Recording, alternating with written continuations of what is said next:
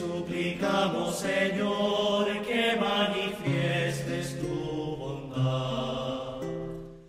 Que nuestro único orgullo sea la cruz de nuestro Señor Jesucristo, porque en Él tenemos la salvación, la vida y la resurrección, y por Él hemos sido salvados y redimidos.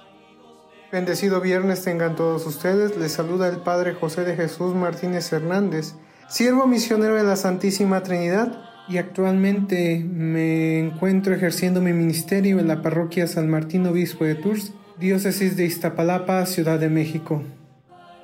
Iniciemos este momento de oración con la palabra de Dios, signándonos en el nombre del Padre, del Hijo y del Espíritu Santo. Amén. Señor Dios, que quisiste que tu unigénito sufriera la cruz para salvar al género humano, concédenos que quienes conocimos su misterio en la tierra, merezcamos alcanzar en el cielo el premio de su redención. Por nuestro Señor Jesucristo, tu Hijo, que vive y reina contigo en el Espíritu Santo y es Dios, por los siglos de los siglos. Amén.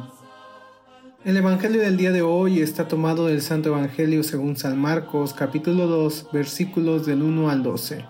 Cuando Jesús volvió a Cafarnaum, corrió la voz de que estaba en casa y muy pronto se aglomeró tanta gente que ya no había sitio frente a la puerta.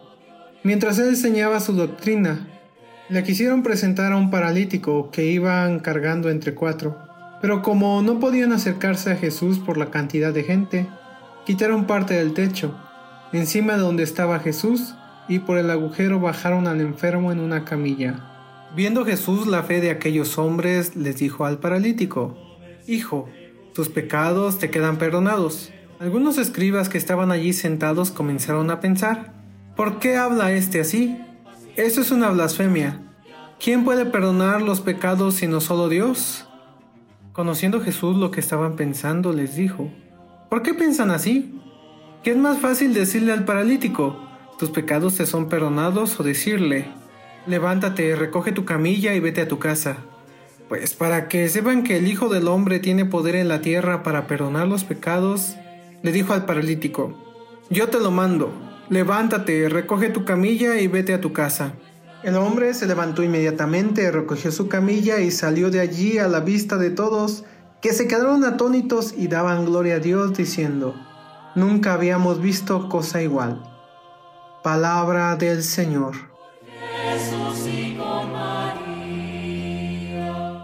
Cada 14 de enero en mi pueblo natal, Tingambato, Michoacán, se celebra la fiesta a Cristo Redentor.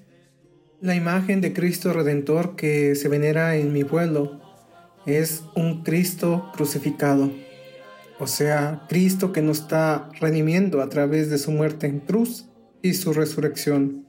Este año en la misericordia de Dios se han presentado varias diosidencias.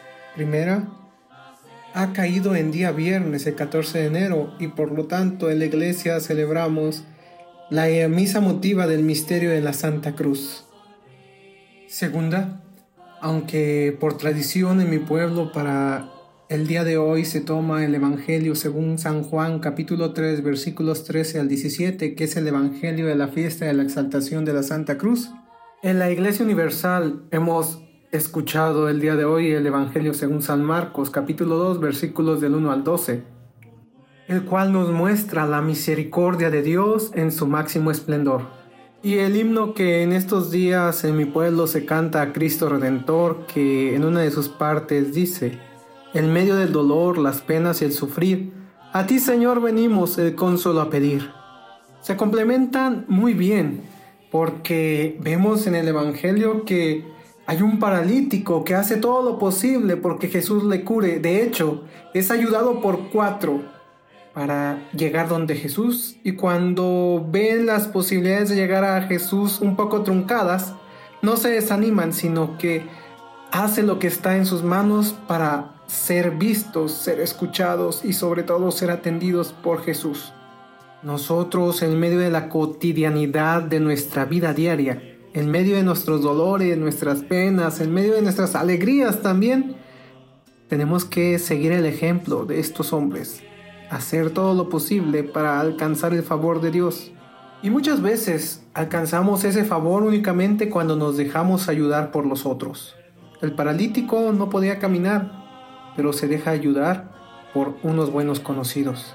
¿Cuántas veces nosotros necesitamos dejarnos ayudar por el otro para sentir que Dios está caminando por nuestras vidas, que Dios está avanzando con nosotros?